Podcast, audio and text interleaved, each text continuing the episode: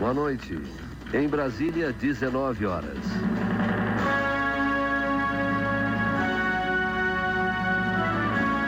Para, para. Tá tudo errado. Isso aí é nas outras rádios. Aqui na Rádio Pinguim a coisa é diferente. Vamos de novo. Boa noite. Na Serra Gaúcha, 19 horas. Pam, pam, pararam, pam, pararam, Tá, pam, pam, tá, pam, tá, tá, tá, tá, tá, pam,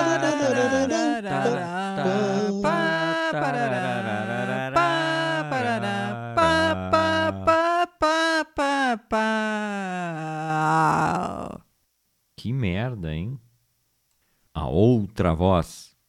Um programa nada oficialesco. E com as estrelas mais descompassadas e desafinadas da radiofonia brasileira. A outra voz. É isso aí, muito boa noite. Começando por aqui mais um A Outra Voz, programa aqui da radiopinguim.com.br, de segunda a sexta-feira, das 7 às 8 da noite, batendo aquele papo, arte, cultura, comportamento e um montão de bobagens. Este programa vai ao ar além do site, também aqui pelo aplicativo, disponível lá no Google Play. É só buscar lá pelo nosso simpático Pinguim. Tem também aqui pelas fanpages Rádio Pinguim, programa Outra Voz, nossas páginas pessoais, daí com imagem né, aqui do estúdio, dos participantes deste programa. Para quem gosta de baixar e ouvir em outros momentos, tem o podcast lá no Spotify e outros agregadores a partir das 11 da noite. Sempre que eu lembro de gravar, né? Não, mentira, a gente sempre grava até os, os 271 programas lá. E também tem as reprises na Rádio Pinguim, tem às 11 da noite, às 8 da manhã e, pra, e à 1 da tarde. Então, para todos os, os tipos de pessoas, né? Para os madrugadores, para o pessoal que acorda cedo, então para o pessoal que após o almoço tira uma soneca ouvindo o programa A Outra Voz. Hoje é a edição 271, nesta quinta-feira. E quem está comigo aqui, muito concentrada para esse início de programa, eu vou dar volume no microfone desde o início para ela, depois dela fazer a barulheira que ela gosta de fazer. Agora sim, já está liberado. Boa noite, Velumac. Boa noite. Boa noite aos ouvintes, aos ouventes, né? De volta hoje. Pois é, porque tá maior repercussão no, no mundo inteiro, né? Um dos trend topics do Twitter. Conhece Twitter, Velu? Conheço. Só, Usa- não, só não, não tenho conta, não. Ah, não tem conta no Twitter? Não. Que é um dos, um, um dos sintomas de velhice, né? Não ter conta no Twitter. Que é Facebook, tudo de bom. Instagram, mais ou menos. Twitter, jamais. Não se sabe nem para que que serve. É que é preguiça, porque, né, ficar escrevendo coisas assim, é, difícil escrever né, na- nas redes, então o Twitter não tem muito sentido se tu não quer escrever. Então, não tem porquê. Tu pode seguir, claro, pessoas e tal, todo mundo tem Twitter, mas eu já, já, já cansei de redes, eu acho. Vou dar mais volume que o Verlumac está muito desanimada aqui. Tem que botar esse vozeirão para fora, assim. Tudo bem que antes do programa flagreia no camarim, né? Verlumac tem um camarim só para ela, aqui ao lado do estúdio. É o camarim mais próximo do estúdio, porque ela não gosta de caminhar muito, né? Estes longos corredores da Rádio Pinguim são, são realmente quilométricos, mas Velumac exigiu em contrato ter um, um, um, um camarim ao lado do estúdio. Então ela entra quando faltam poucos minutos e dei uma passadinha rápida. Ela tinha esquecido a porta do seu camarim aberto. É um camarim todo espelhado, com muitas luzes, né? Ah, ela sempre pede no camarim ah, três garrafas de uísque, gelo, algumas garrafas de água, muitas toalhas, tem mais de, de 100 toalhas brancas ali, sempre brancas, não sei para quê, o que que Velu faz.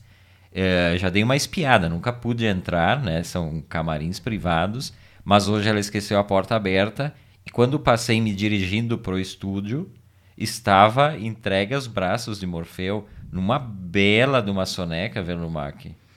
Ah, nem tão bela assim, foram uns 15 minutos, né? Que não é uma coisa que eu costume muito fazer assim.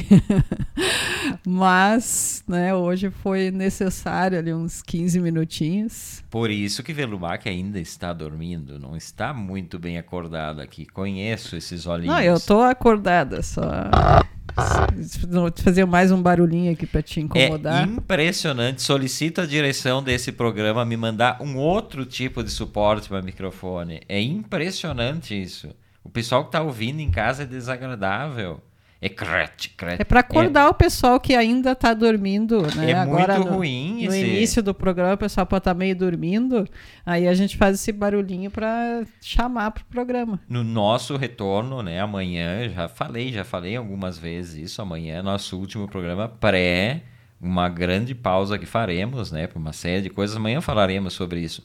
Teremos aqui um suporte para microfone novo que será pago do meu bolso, a Velumac que causa o problema, mas eu que pagarei, porque eu não quero mais ouvir esse tipo de ruído. Deixa eu saudar os nossos amigos ouvintes e ouventes. O Emílio Roberto Wilde está chegando aqui dando seu boa noite. Boa noite, Emílio, bem-vindo. Miguel Luiz Trois, DJ Tully, da mesma maneira, bem-vindo, né? Ele diz boa noite, Everton, Verlu e ouvintes. O trio lá de Garibaldi, Luciane Macalha, a Ângela e o José Carlos Tiqueleiro, nosso amigo Zé da Rádio Garibaldi, dando seu boa noite, boa noite, gente. O Luiz Marasquim Abriano, sempre também, né? Boa noite, Everton, Velu, Dulidog todos os amigos ouvintes. Boa noite, gente. Bem-vindos e bem-vindas ao programa. Vamos ver se tem mais alguém aqui chegando. É... Andréia Bacon da Silva, aqui também com a gente. Boa noite, Andréia, bem-vinda. Verlumac, falávamos da, dos trend topics e do desespero e da, da, do, da comoção que correu nas redes sociais ontem, né? com, a não, com o não programa de ontem. E aí começaram a surgir várias e várias teorias sobre o motivo de não haver, ter havido o programa, mas muitas assim, né? Eu vou dar a minha, começo dando a minha, e aí, ver no Max se tiver alguma coisa para contar. A minha é a seguinte: eu vim aqui para o estúdio ontem, como sempre, né? Sentei aqui ali pelas seis e meia, já esperando o início do programa, vendo, fina, finalizando algumas pautas aqui. Quando eram umas dez para sete da noite, eu recebi pelo ponto aqui da técnica informando que não haveria programa. Imediatamente eu comecei a verificar se tinha algum problema técnico. Perguntei pro, pro rapaz ali, né? Não citarei o nome para não dar problema para ele. E ele me informou o seguinte: olha, não era para dizer, mas a direção da emissora censurou o programa de hoje. Ele não deu detalhes por quê, por se foi falado alguma coisa. O programa não foi ao ar, e essa é a minha versão, porque a direção da emissora vetou o programa uma censura interna aqui, por algum motivo que eu tentei descobrir, inclusive. Fui ouvir programas anteriores, né, os últimos da semana, ver se havia alguma citação, alguma ofensa à direção, essa querida direção da rádio, que nos dá as melhores condições técnicas, os melhores salários do Rádio Gaúcho estão aqui na Rádio Pinguim, então não teria motivo. Algo foi falado aqui, segundo essa versão, óbvio, que incomodou a direção da, da, da emissora. Ainda não consegui averiguar o motivo. Essa é a minha versão. E eu fiquei aqui até as 7h10 aguardando novas ordens. Né? O que me chamou a atenção é que Velumac e o diretor da rádio, que hoje se encontra aqui dormindo, como sempre, não apareceram no estúdio. Isso me chama a atenção, porque talvez exista um conluio entre direção, Velumac e o diretorzinho ali, que vem aqui só para acompanhar os programas, e muito me admira, inclusive, se é censura por alguma coisa que falamos e não deveríamos, o diretor que fica aqui, o diretor de censura, porque na verdade esse que aqui está, né, o seu Duli é o diretor de censura, fica só para ouvir o que é falado. Deveria ter dito na hora, então, no dia do programa. Olha, vocês estão falando coisas que não devem. Mas não, fica ali como quem está dormindo e leva tudo para a alta direção da rádio. Aí eu quero saber por que que Velumac não estava? Estava de conluio? Onde é que andava Velumac?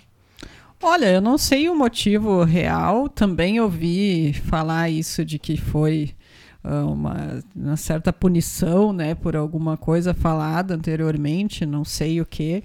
Mas eu fui avisada antes do que tu, porque antes o, o Duli já me avisou, né, com uma antecedência maior, de que não teria o programa, então a gente já não compareceu aqui no estúdio por isso, né? Não sei, tu foi avisado meio em cima da hora, então Não. talvez seja conforme a importância dos participantes, ah, né, o, o aviso, o horário do aviso.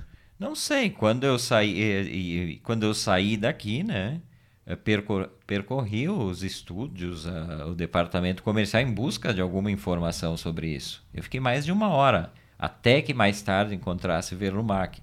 No caminho encontrei com o Duli, o diretor, ele não falou, realmente não abriu a boca, não falou nada, me olhou e continuou dormindo na cama onde ele estava, e eu, eu fiquei surpreso. Mas aí, hoje já começa a surgir outras especulações, né? Só se fala isso no, no prédio da emissora. Todos os setores estão falando sobre isso. Uma das, uma das hipóteses para não ter havido programa, que aí envolve um outro participante deste programa, que é o seu Delano Pieta, e aí dizem al- algumas más línguas, e não são poucas, que no programa da última eh, eh, terça-feira, Delano não compareceu, né?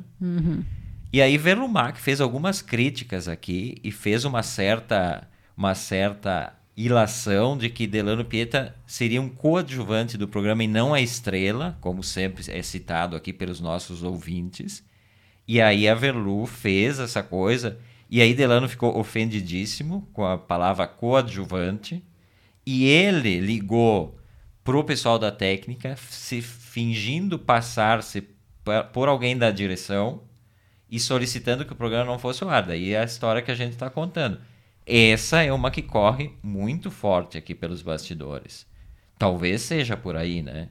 Uma outra versão, e aí envolve ouventes. Tem um ouvinte que ele só ouve o programa, só vê o programa por conta da Verlumac. É um ouvinte antigo ali. E ele não pode me ver na frente nesse programa. Ele me ofende por WhatsApp várias vezes, já recebi essa mensagem. Ele diz que o programa é a Verlumac, que o resto. Tem uma certa patologia dele, inclusive, né? Dizem que este cara esteve envolvido porque ele vive um drama todos os dias. Ele não quer ver minha cara, e eu estou todos os dias aqui, mas ele quer ver a Verlumac. Então, quando começa o programa, ele começa a viver um drama íntimo muito forte, que é ligo para ver a Verlumac, mas tenho que ver o Everton, ou não ligo, mas ele não consegue não ligar. Isso que é interessante, ele me ofende por mensagens e tal, mas ele está sempre acompanhando o programa. E aí dizem que foi esse cara aí que fez toda uma mentira no- nos bastidores aqui e que acabou derrubando do programa de ontem, né? Foi lamentável. E isso que não se repita, né? A gente tem que fazer uma reunião nesse período de recesso que faremos. Provavelmente vai ter uma reunião pesadíssima. E não sei se não vão aproveitar esse momento para demissões em massa na, na empresa. Né? Velumac dá risada porque não teme, porque é estrela, né? Então não, não tem este problema. Mas eu temo, assim, pela minha, pela minha sequência aqui no programa. Será que corremos o risco? Olha, vamos esperar então os próximos acontecimentos, essa reunião aí que vai acontecer, né? Para ver, tentar descobrir o porquê desse, dessa censura de ontem. Né? Eu, eu realmente tô, tô por fora, assim.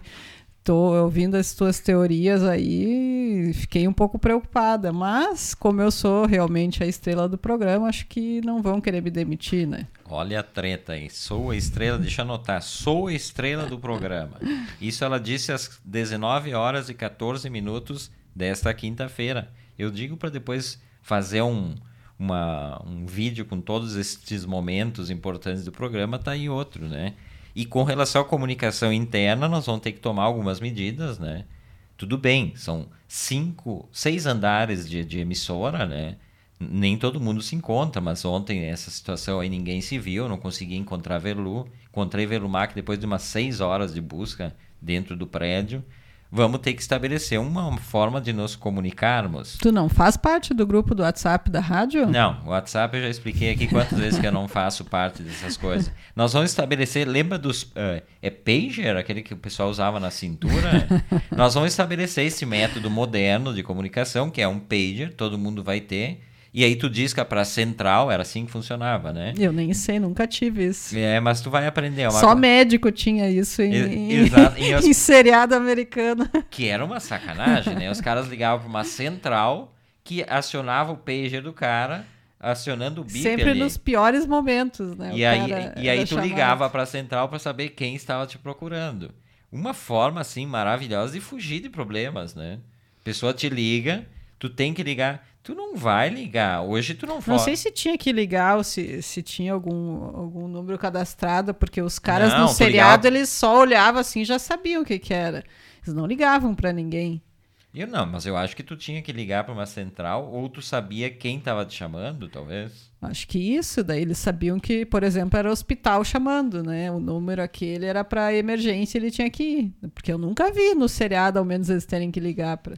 O cara ia pro, pro, pro quarto de descanso, tirava o seu pager, jogava dentro da lata de lixo, cobria com bastante papel para não ouvir muito, deixa o pager tocar, né? Mas tá estabelecido. Nossa, será que existe ainda? Vamos atrás de uma empresa. Tem que voltar, tem coisas que tem que voltar. Não é nostalgia. É muito melhor tu ter um pager do que ficar recebendo porcaria de mensagem no WhatsApp.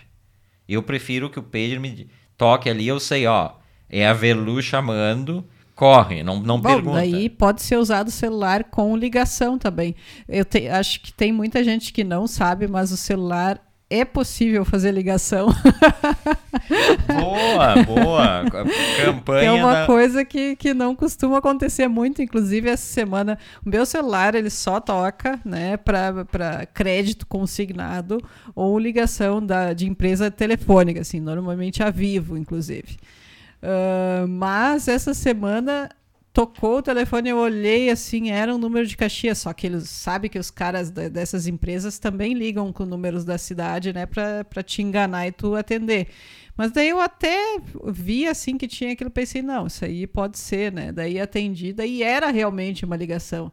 Eu fiquei chocada, né? Que, que eu estava recebendo uma ligação que era uma ligação mesmo É, é que difícil. queria falar comigo, porque olha, receber uma ligação de verdade, assim, é, é difícil, assim, eu quase nunca, né? E ainda quando alguém me liga, assim, que é, que é raro, normalmente é pelo WhatsApp, não é ligação de celular, né, de, de empresa telefônica. Então, é- essa semana aconteceu esse fato histórico aí de eu receber uma ligação mesmo que era para mim. O Luiz Marasquim Abrianos, ele disse que tinha um beep pager. Ó, fino, era fino então, porque não era qualquer um que tinha beep É, não pager. era qualquer um. Pelo que ele ouviu nos bastidores da rádio, o Luiz, né? Ele tem informantes. Na verdade, o Luiz, todos os nossos ouvintes têm um espião dentro da rádio. Eu sei disso. Eles ficam sabendo tudo antes da gente, inclusive, aqui. Então, todos têm. O Luiz, inclusive. Ele ouviu que o diretor não recebeu a ração importada. Mentira, porque ele vem recebendo caríssima, mas ele tá ganhando, né? Então, isso eu acho que não, não, não confere. É, é não só importada, como é urinary care, diet e para idoso. É super específica e especial. A- a- só tem da marca Rios ainda, né? Avelun Rios com, a- com H-I-L-S, né? Não é Rios de Rios, né? O- Não, é Rios. Isso. A Velu não tem como ser demitida, isso é a opinião do Luiz, porque ela é especialista em massa. Né? Não sei se é especialista Massa em ma- de pizza. massa de pizza, não a massa, o povo, né? Não. Não. o povo que ouve. o- Acho. Acho que é para uma referência à massa da pizza mesmo. Aí o Luiz está botando aqui do pager, ó. Sim, tu tinha que ligar de volta pro escritório. Claro, o cara sabe. Primeiro que tu tá dando um exemplo de uma série. Na série a pessoa não sabe. Já sabe. para mim, pager era só em série, eu nunca vi ao vivo. A, a pessoa sabe, numa série, por exemplo, o, o cara não, não- nunca tranca a porta. Tu não pode acreditar no que acontece em série, Verlu. Então, ali tudo bem, mas na vida real não Eles assim. suprimem essa parte que, que tinha que ligar, então, porque eu nunca vi. Essa é outra voz desta quinta-feira, um programa que vale por dois, né? Por todos os episódios de ontem. Agradecer o pessoal que se preocupou, né? Com, com um monte de, de gente que me mandou mensagem, isso é sério, falando sobre se estava tudo certo e tal, né? Nunca saberemos a verdade, a não ser que esta senhora que está de aniversário hoje estivesse entre nós, né? Ela que foi tão hábil em construir essas histórias, ela, ela poderia nos ajudar a, a, a, estabelecer a verdade que a senhora Agatha Christie, né, nascida em 15 de setembro de 1890, é a rainha do crime, ou algo parecido, né, como a chamam. Ela, ela, ela começou a escrever uh, muito jovem, assim, né, não, jo não quando adolescente, mas muito jovem, e ela é considerada uma das maiores vendagens da história da literatura. Ela tem mais de 80 livros, 4 bilhões de cópias uh, vendidas em 103 idiomas, ou seja, bastante traduzida, ultrapassada apenas pela Bíblia e por Shakespeare. Então, um grande, uma grande vendagem assim. Ela tem inclusive é, tem aquele episódio, né? Ela, ela foi casada com um cara que era piloto da Real Força Aérea ela, ela, é, ela é, nasceu na Inglaterra, filha de pai, a mãe inglesa e o pai americano. E ela se casou com, com esse piloto que foi lutar na Primeira Guerra, né, pilotando. E ela acabou ajudando em hospitais e farmácias né, nessa época de guerra. Daí que dizem que muitos dos crimes cometidos nos livros dela são com venenos é porque ela tinha contato com essas substâncias, né? Ah, sim. O que ninguém sabe é se ela não fazia isso de verdade, né? Se os crimes que ela narra ali, ela não, não fazia. Porque tem aquele episódio que em 1926 o marido chegou e disse: Não, tô, tô vazando aí, tem outra mulher. E aí ela ficou desesperada. E o marido saiu naquele mesmo final de semana para ir curtir a vida com a sua ex-amante, agora nova mulher. E ela fugiu de casa, né? Ela desapareceu durante mais de uma semana. O carro dela foi encontrado, os faróis acesos, com uma mala, documentos e tal, e nada da Agatha Christie. Foi encontrada, foi, assim, foi procurada pela Inglaterra inteira, inclusive com, com aviões em busca da, da, da, da dela. E ela foi encontrada numa, numa cidade lá com águas termais, num hotel, podre de fino, muito feliz jogando lá e e aí tem várias teorias, né, sobre isso. Muitos dizem que era uma uma coisa para marketing, né, para divulgar um mistério, mais um mistério da, da Agatha Christie para venda de livros. Outros dizem que foi só uma pequena vingança com, uma, com o marido. Inclusive, ela se hospedou utilizando o sobrenome da amante do marido, né? Hum. Então, ela se hospedou, inventou toda uma história para se hospedar e tal. E a terceira hipótese, tem gente que acredita que sim, que ela bateu o carro e ela perdeu a memória, mas ela não perdeu, né, o bom gosto. Ela foi num bom hotel, bons bons Mas ela drinks. publicou livros depois disso? Muita, muita. Então- Imagina, ela estava no início, o primeiro livro que ela publicou, eu acho que foi em 1916 por aí. Foi a partir daí, tem uma vasta E ela logo teve, assim, reconhecimento? Não, não, Não? tanto que o, o primeiro livro dela eh, foi, foi em 1920. O primeiro livro dela foi negado por seis outras editoras. É. O, tem, tem muito autor que a gente vê nas redes aí falando que eles começaram a escrever por causa dela.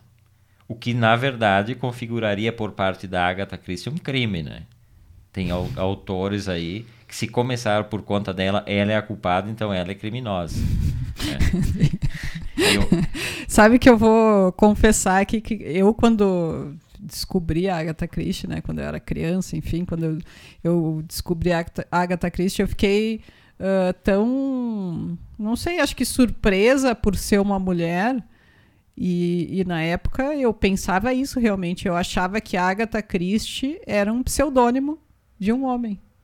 Eu não, eu não sabia. pelo tema crime? Ah, não, porque era tão incomum assim ter uma mulher escritora que eu acho e por ela ter, né, ter tantos livros e, e ser tão famosa e tal, e na época, né, não, não existia muito reconhecimento de, de escritoras, né, não que não existisse, mas assim, eu não tinha contato, né? na- acho que deve ter sido a primeira escritora mulher que eu tive contato, assim. Talvez num- numa uma categoria de romance best-seller, né?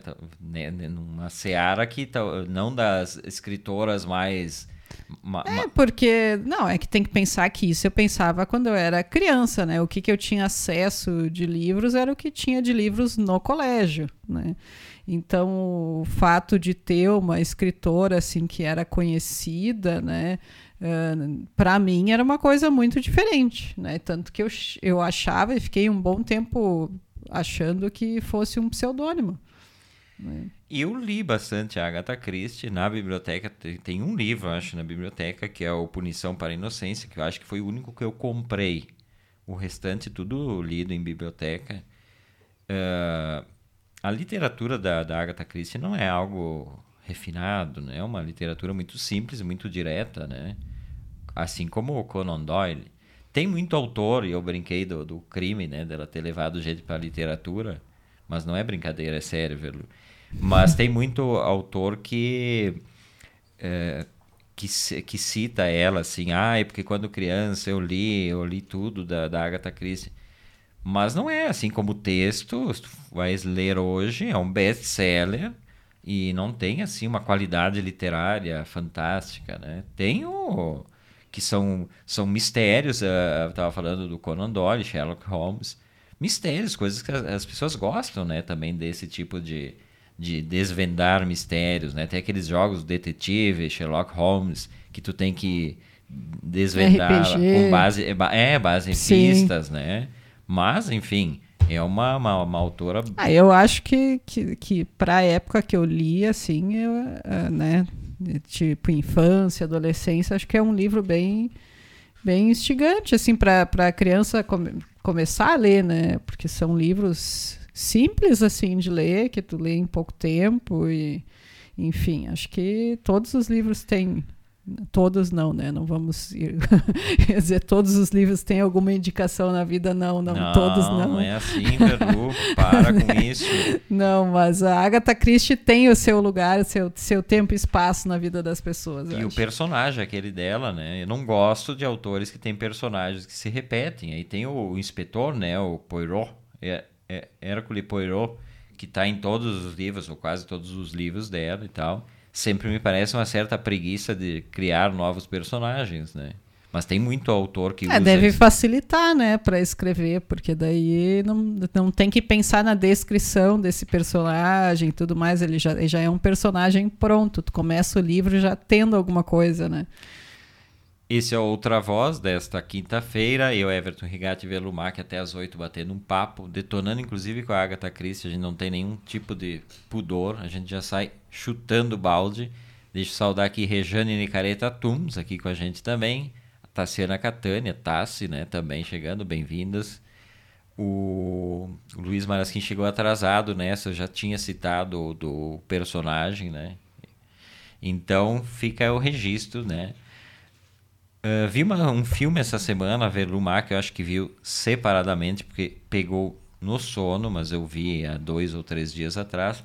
Por uma coincidência, inclusive, há uns 15 dias atrás, eu estava lendo sobre o- as comemorações dos 200 anos da UBA, né, a Universidade de Buenos Aires, que é uma instituição de ensino mais importante do, do país, da Argentina. Ah, basta falar, né, 200 anos, toda uma qualidade do ensino público, né, ah, bastante valorizado por lá, pelo menos. E aí ontem, anteontem, ah, apareceu no MUBI ali um, um filme que estava estreando no MUBI, o MUBI estreia filmes diariamente, né, que é um, é um filme que se chama Las Facultades, de 2019, da Heloísa Solaz. É uma diretora que eu confesso que eu não conhecia, é uma diretora jovem. Ela já tem uma certa carreira como roteirista, mas eu não conhecia nenhum trabalho dela. Tem outros dois filmes, e aí depois, claro, eu fui buscar, tô, tô em busca dos outros filmes, porque eu gostei muito deste filme, porque ele fala exatamente sobre essa questão.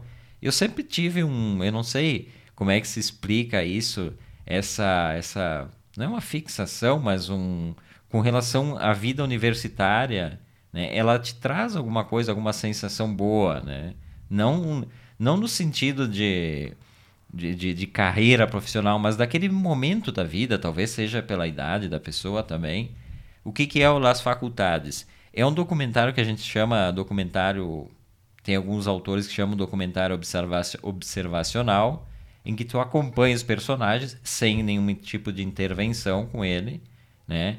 Entre aspas, né? O personagem está lá É, com o microfone. Sem aquilo assim, assim, não vou fazer uma pergunta e ele vai responder. é Não, não é os tem. talking É. heads, mas também não tem uma interação com os personagens, não tem uma direção, né? Eles estão microfonados, né? Tem o microfone na cintura ali. Isso aparece até porque não dá para querer vir com essa falcatrua e é do nada que vem o som, não, tem um microfone ali.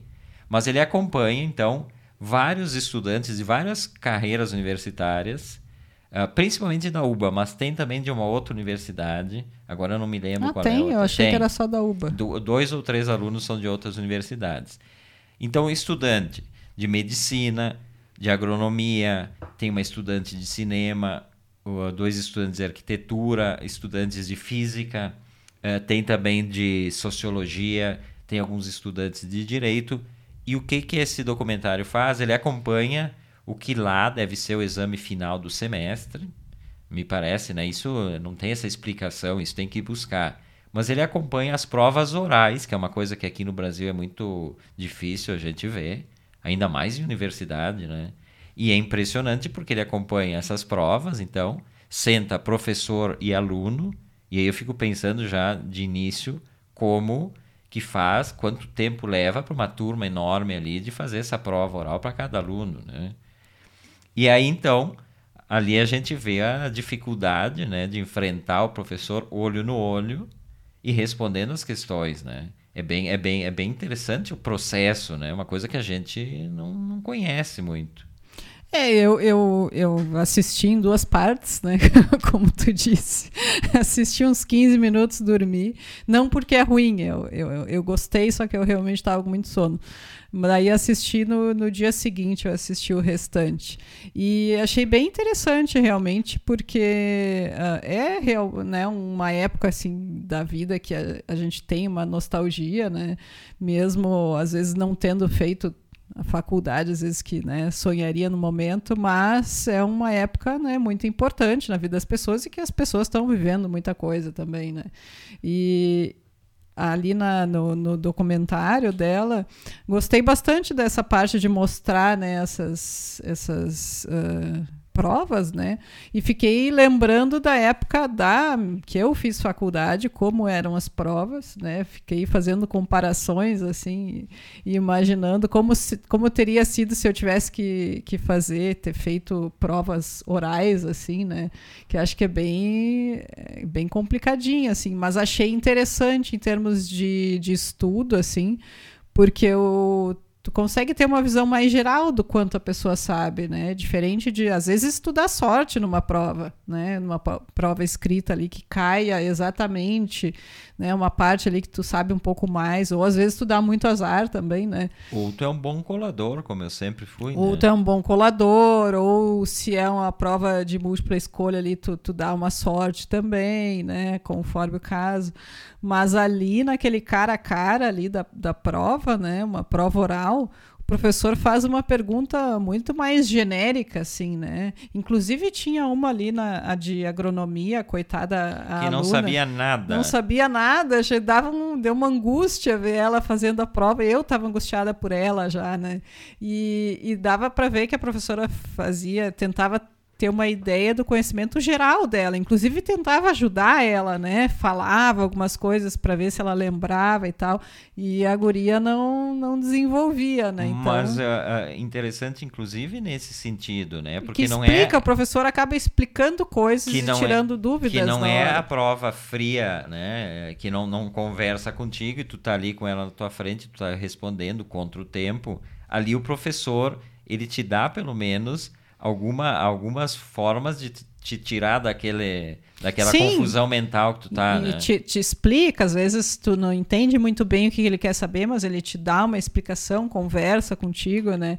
Então, eh, achei que é uma forma muito interessante, assim, de ter uma ideia bem melhor do quanto o teu aluno tá sabendo né, o, a, o assunto, a matéria, principalmente ali na, na, nos testes de medicina, né? Então, uma coisa, uma coisa é tu perguntar uma coisa teórica ali, né? Outra coisa é tu falar com alguém e, e te apresentar um caso e tu ter que desenvolver como se tu estivesse fazendo um atendimento. Mas é, aí no caso da medicina não é tão surpreendente assim pra gente, porque a gente sabe que as escolas de medicina, as escolas de odontologia, provas de anatomia são feitas uh, na frente de corpos, de peças que chamam, né, das peças, e, e são feitas uh, assim, dessa forma oral. Então, até a de medicina não surpreende tanto quanto outras, né? Por exemplo, a de cinema. A UBA tem um curso que não se chama curso de cinema, ele tem um outro nome, mas enfim, ele direciona para o cinema. E aí tinha uma, das, uma, uma, aluna ali fazendo a prova e o documentário ele não tem essa condescendência de a gente ver só coisas boas. Tem o professor sendo duro com os alunos também. E foi o caso desse do cinema. Me chamou a atenção porque a mulher não sabia nada. Na verdade, ela não sabia nada e ela tentava mentir, e é, isso é muito perceptível para o professor que conhece o assunto. Né? Eu, como tenho um pouco conhecimento de cinema, também me chamava a atenção as respostas. Respostas muito evasivas, né? muito genéricas, assim. Não, e ela ficava brava porque ela dizia: Não, eu vi tal filme. Eles estavam falando do Encoraçado Potemkin, do Eisenstein, que é importantíssimo filme. E ele dizia para ela: Então, me cita cenas ou ela não sabia. E ela dizia, porque eu vi mais de uma vez esse filme. E aí ela, ele começou a questionar ela sobre um dos grandes autores, e obviamente que estava no programa deles, que é um dos maiores críticos da história do cinema, André Bazin, né, daquela turma francesa lá, que, que tem um livro dele que é O que é o cinema, para quem gosta de cinema, maravilhoso, né? Claro, bastante teórico, mas impressionante. E ele queria saber dela alguns conceitos do Bazan do cinema, o que é o cinema. E ela não sabia o básico, né? Que uma, o, o, uma das coisas do, do que ele propaga nos livros dele é a não montagem, né? E ela não sabia desenvolver esse assunto. Ele dizia, fala sobre isso. E aí, obviamente, não, o filme não foi até a gente saber a nota das pessoas e saber quem foi reprovado. Ela é um dos exemplos de que foi reprovada. Mas óbvio. apareceu uma pessoa chorando lá uma hora. no telefone chorando. Então, ou seja, alguém ali não, não foi muito bem, né? E falando deste período né, de, de, de, de faculdade, para quem tem a, a possibilidade de fazer. E aí, quando eu falo de, de universidade, eu falo uh, talvez de uma expectativa versus realidade e que acabou sendo modificada cada vez mais uh, durante o tempo com o surgimento de de uh, universidades públicas, faculdades públicas para tudo que é canto, né, que vieram trazer a tal da profissionalização, cursos profissionalizantes, ou seja, tu Quer paga dizer, privadas. Uh, privadas. É. O que que eu disse? Públicas. Não, privadas. Uh, e eu tive experiência porque estudei em universidade pública, me formei em universidade pública e depois fiz parcialmente o curso de jornalismo em universidade privada e também a minha pós-graduação em cinema em universidade privada. Então eu tenho um pouco parâmetros, né? Porque são diferentes as situações, né? Uma coisa é tu ser estudante universitário, que tu só faz isso, que é estudar, vivenciar um campus, ter contato com pessoas de, das mais diversas áreas, mais diversos cursos, né? ter o tempo para ir para as bibliotecas. E outra coisa, isso que o privado trouxe, que é a, profissionalização, eh, eu digo cursos profissionalizantes, em largo, larga, assim, em, em curto espaço de tempo, não largo, em curto espaço de tempo, e sim, uma formação para ganhar título. Né? Isso ah, criticando? Sim, estou criticando, porque as pessoas vão, cursos noturnos, normalmente, vai lá, tu paga, tu faz o curso sem nenhum tipo de. Tu não tem tempo, são trabalhadores normalmente. Não tem tempo de ler um livro, de ir para uma biblioteca, de pegar um livro diferente do que o professor mandou tu ler. Não tem essa vivência de campus que, que se tem em universidades públicas, né? Então aí que eu digo ah, É que aí tu tá também com uma visão um pouquinho distorcida, porque universidades públicas está cheio de gente que trabalha também. Né? Então, tá pensando da época que tu fez, né? E tu se dedicou realmente teu curso, né? Nosso curso não, não permitia que se trabalhasse, a não ser que trabalhasse à noite, né? madrugada, mas tem a maior parte dos cursos da faculdade, se, inclusive se pegar as pesquisas né, da, da renda das pessoas que fazem faculdade pública, né, a URGS, por exemplo, em Porto Alegre, as pessoas, de um modo geral, não têm condições de só estudar. Muita gente, muita gente trabalha. Né? Então, nem todo mundo faz a faculdade uh, no, no, período que seria o mínimo né, para se fazer, digamos, ah, e tal curso são quatro anos ou são cinco anos. As pessoas fazem mais tempo justamente para conseguir conciliar o trabalho com a universidade. Né? Então, acho que isso, isso é uma visão um pouco né, do, do curso que tu fez, isso de, de vivenciar só o período da faculdade como sendo só estudo. Tá, então... E acho que cada vez mais difícil atualmente, inclusive, né? Mesmo fazendo uma faculdade pública, as pessoas têm muita, muita gente que tem que trabalhar. Né? Mas então, é, podemos dizer uma visão romântica. Então, usa isso uma visão romântica minha, mas o que deveria ser. Não, o, a, o eu tô, acho que, que idealmente deveria ser um período de a pessoa poder se dedicar a isso, né? Porque óbvio que tu ter que uh, estudar, fazer uma faculdade e trabalhar ao mesmo tempo é muito cansativo e não, tu não vai conseguir aproveitar tudo que tu poderia, né? Se tu só pudesse estudar. Então, acho que seria o ideal que todos pudessem, nesse período né, de, de estudo, realmente só estudar. E aí tem uma outra coisa na, na Argentina, que, que tem um primeiro período, que é aquilo que nos Estados Unidos tem, que aqui no Brasil não tem, e que é péssimo não ter, que é um, um curso, um ciclo básico, como chamam, de várias disciplinas, de várias. Uh, uh, das humanas, das, das, das, das biológicas, para a pessoa realmente entender sim, eu estou indo no caminho certo, né? Porque tem a chance ali de mudar. Aqui sim. não. Tu entra... É, outra grande diferença e que faz realmente toda a diferença na Argentina é que as universidades públicas não têm vestibular. Né? Então, a UBA, né, que é o que a gente estava citando, que é onde aparece a maior parte do documentário, esse que a gente viu, é uma universidade pública, né, de 200 anos, que nem sempre fu funcionou assim, né? Não sei se foi ali no período do uh, quando que foi que virou uma faculdade pública sem vestibular, porque teve uma época, inclusive, que não era nem gratuita, né, totalmente. Passou a ser gratuita e uh, sem vestibular. Todo mundo que quiser entrar na faculdade. Inclusive estrangeiros, né? Isso, todo mundo que quiser entrar na faculdade entra. Só que ao mesmo tempo tem nesse início, né? Esse primeiro período aí é um período em que tu vai ter essa base que tu falou, né? Que, que é um. como se fosse um direcionamento, assim, né? Um tipo um pós-ensino médio, assim, que eles veem o que, que tu, tu tem mais interesse e tal. E daí, depois disso, sim, tu, tu parte para a faculdade em si, que tu escolheu.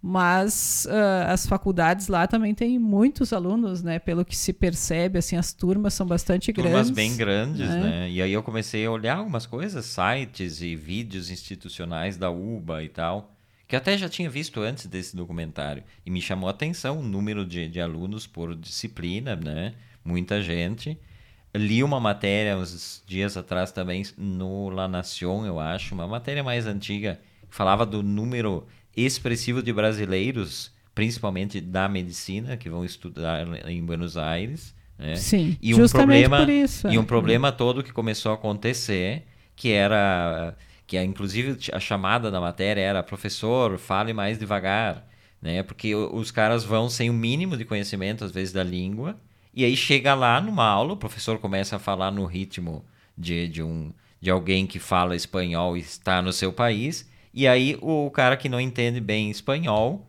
uh, tinha que pedir para falar mais devagar, porque daí não estava entendendo. E aí houve uma mudança nessa questão de exigir um nível de espanhol mais elevado, porque é, também não dá, né?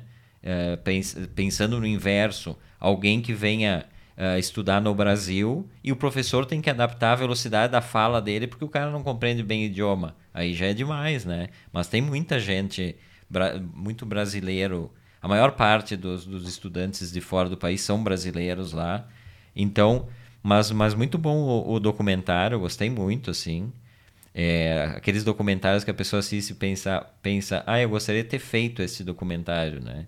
Claro, tem filmes em que a pessoa pensa, eu gostaria de ter feito, mas sabe que não teria condições de fazê-lo. Mas esse documentário eu gostei bastante.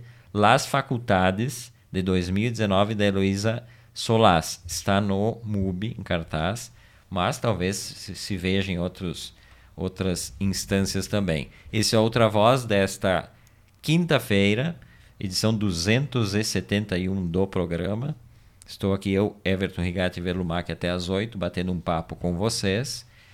E outra data importante, falando em estudantes, Argentina, hoje é uma, uma data de. São 45 anos, eu acho, desta, desse momento lamentável, mais um dos momentos lamentáveis da última ditadura argentina, que se iniciou em 1976, que é o episódio chamado La Noche de los Lápices. La Noche de los Lápices, que começam, as prisões começam nesta data, em 1976, o ano que a, que a última ditadura toma o poder.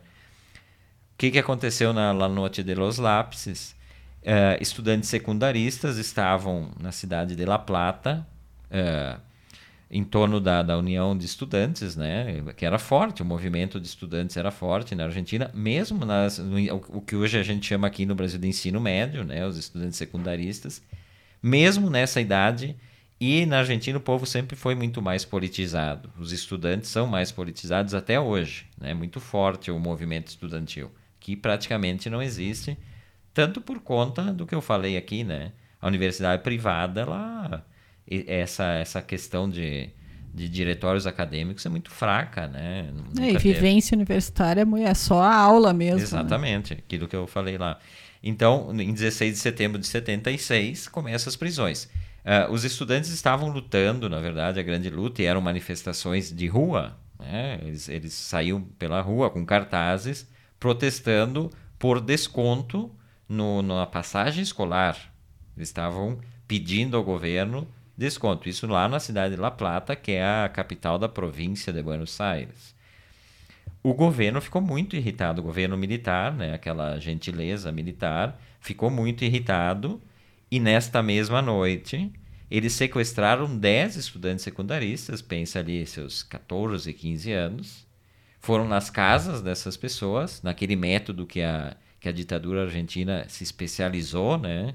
Uh, utilizando veículos Falcon, aquele veículo Ford, que até hoje é ligado à ditadura. As pessoas veem um Falcon, elas lembram dos os grupos de tarefas, que eram grupos formados por quatro homens, uh, civil, né, vestidos sem uniformes militares, com veículos camuflados, os Falcon, e chegavam nas casas e foram dez estudantes secundaristas que foram, foram sequestrados, né, porque não eram prisões, isso que as pessoas uh, têm que entender. Uma ditadura não existe prisão legal. Eles eram sequestrados.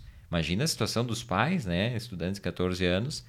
E aí eles é, foram levados para centros de tortura, que é outra especialidade argentina, né? Podemos falar até sobre isso. Dez estudantes, seis até hoje não foram encontrados. É, quatro sobreviveram e os outros seis desapareceram pelo grande crime de lutar pela passagem escolar. Né? Essas é, são as, as, as benesses né, de, de regimes ditatoriais. É por né? isso que o pessoal luta hoje, pela pra... ditadura, para voltar à ditadura. E aí tem um filme importante do Héctor Oliveira, que é o La Noche de los Lápices. Uh, é um filme de. É um filme antigo já. Eu já vi esse filme duas vezes, é de 86. Esse filme, inclusive, uh, Hum, quando eles fizeram esse filme, não se tinha notícia que eram uh, 10 estudantes. Lá eles falam em 7, no filme se fala em 7 estudantes. Depois se descobriu que eram mais, eram 10. E, e ele conta, então, essa história. É, esse Hector Oliveira é um cara que tem um outro filme que se chama uh, Patagônia Rebelde, lá Patagônia Rebelde, uh, baseado no livro do, do Bayer, é um Os, Oswaldo Bayer, que é sobre um- uma outra coisa que o exército fez com operários anarquistas na Patagônia, que foi assassinar todos, também por reivindicações. É um filme que tem um contexto muito parecido, assim, em épocas diferentes. Mas então, esse filme aqui, esse filme está disponível no YouTube. Não sei se tem legenda em português, mas é um filme que conta bastante desta, desta, desse episódio, né? É bem bacana, claro, contextualizando questões técnicas, né, do filme, filme feito em 86, mas vale a pena ah, ver para entender um pouco, né? Porque a Argentina tem essa característica de ter muita literatura e cinema sobre o período da ditadura. Né? Já vimos bastante coisa e essa essa coisa de se manter os espaços de memória, né? Ah, por exemplo, a ESMA, que foi a escola da, da Marinha Argentina, foi o maior centro de detenção e tortura da ditadura militar e que hoje é um espaço de memória. Já visitamos, né, Verlu? Visitamos, tem um museu, né? Tem um espaço de memória ali da- das vítimas, tem museu, né? tem biblioteca, tem é, toda uma área lá, né? De, de preservação dessas, dessas memórias que demorou bastante para sair, né? Foi, foi bem demorado o processo, mas, mas abriu. E aí eu estava eu tava lendo uma matéria na página 12 de hoje sobre a Noite de los Lápices, né? Eh, e aí tem uma, da, uma das sobreviventes, das quatro sobre, dos quatro sobreviventes, uma delas, eh, que é uma mulher, ela todo ano ela vai pra, nas escolas, é a Emilce Moller. Ela vai nas escolas secundaristas para falar sobre o episódio, né? Para não deixar aquela história desaparecer.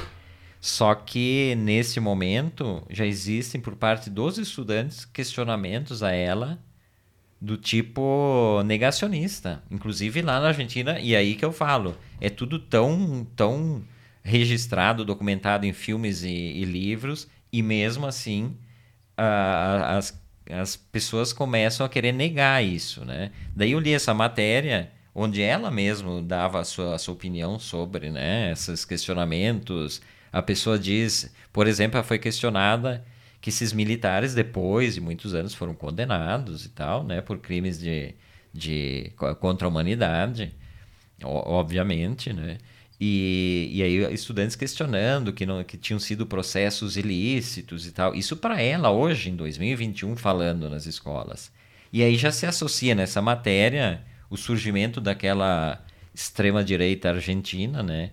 Que nas últimas pré-eleições, é, é passo que eles chamam, né? Uma pré-eleição para ver quem vai ser, poder ser candidato a, a deputado e coisas assim, que surge aquele nome, né? O Javier Milei, que para quem tá- acompanha, não sei se todo mundo acompanha, mas é um cara cabeludo, mas cabeludo com cabelo liso, né? Não é como o meu. Mas é um cara com cabelo todo cheio de pontas e tal. Um economista que, que tem muito tempo de, de dar opinião em veículos de comunicação, rádio, televisão. Eh, e ele, ele tem, inclusive, um programa de rádio que ele banca atualmente. E é um cara que tem aquela opinião que a gente já conhece, como é que começam essas coisas, depois como é que terminam, né? Contra a política. Sim, é sempre contra a política, né? Para começar. Ele quer um cargo político, mas ele é, É, contra a ele política. é sempre contra a política que está se candidatando, mas é contra a política, não é político, né? É contra qualquer forma de política existente, ele vai fazer tudo diferente, ele vai salvar o mundo, né?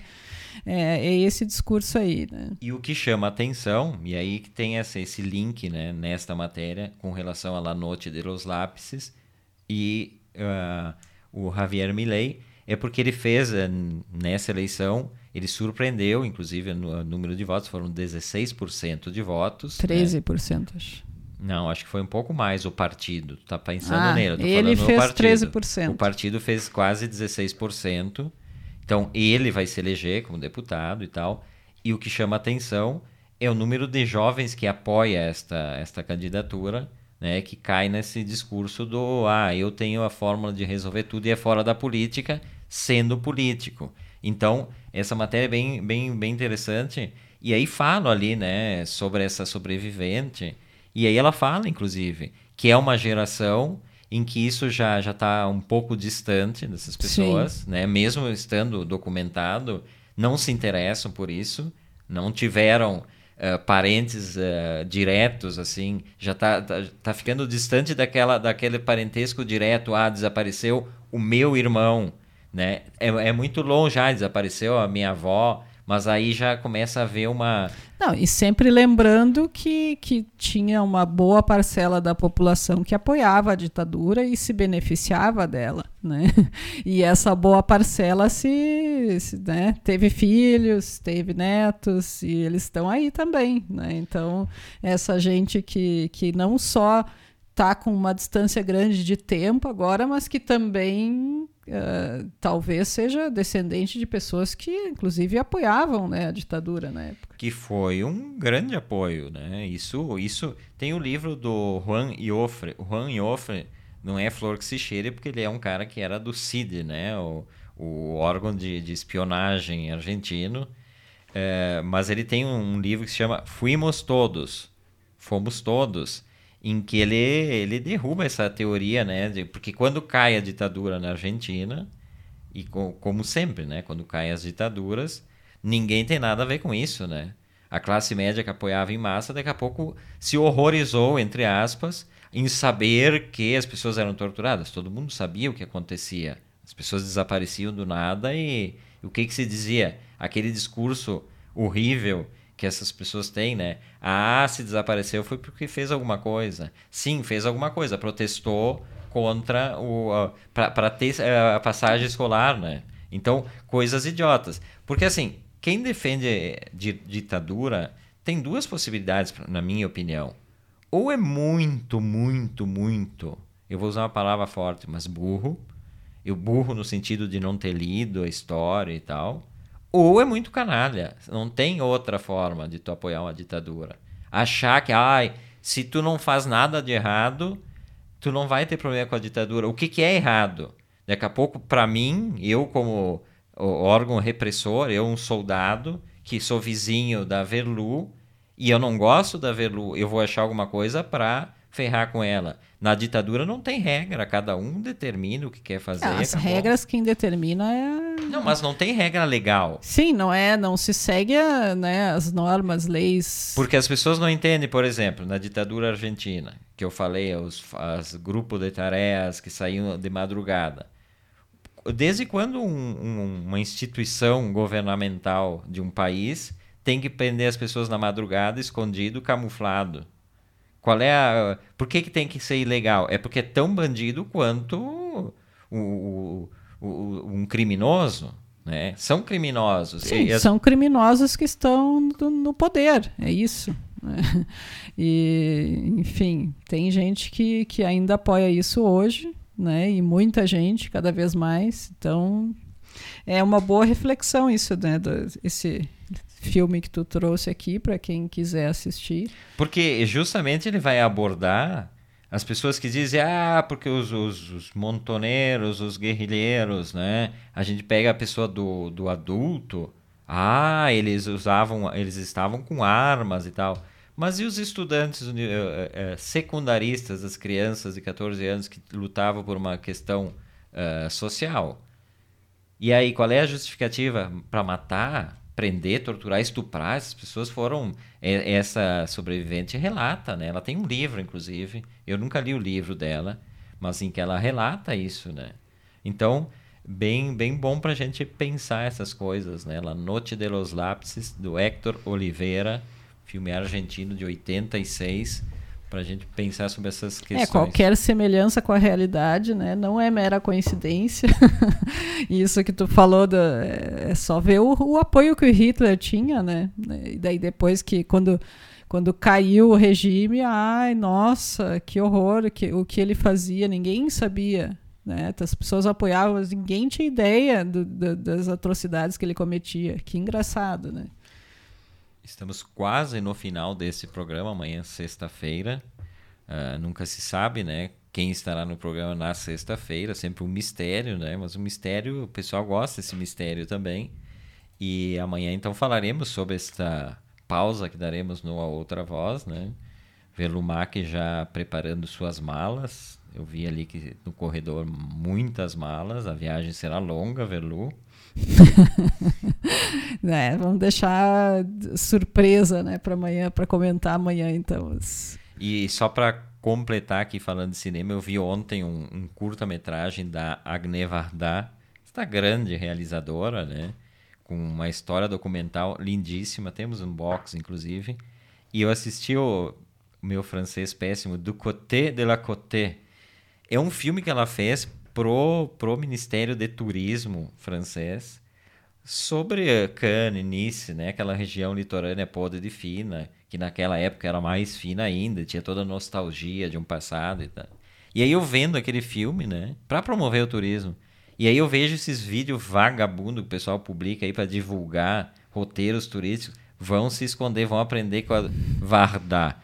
Velu, até um próximo programa. Amanhã estará, porque é o último antes do encerramento, estará igual, né? É, acho que sim. Então, se eu for convidada pela direção, talvez eu esteja bem também. Já. Beijão e até. Gente, obrigado pela companhia de todos, né, com a gente. Amanhã, sete horas, esperamos vocês aqui para mais um bate-papo. Até lá. Tchau.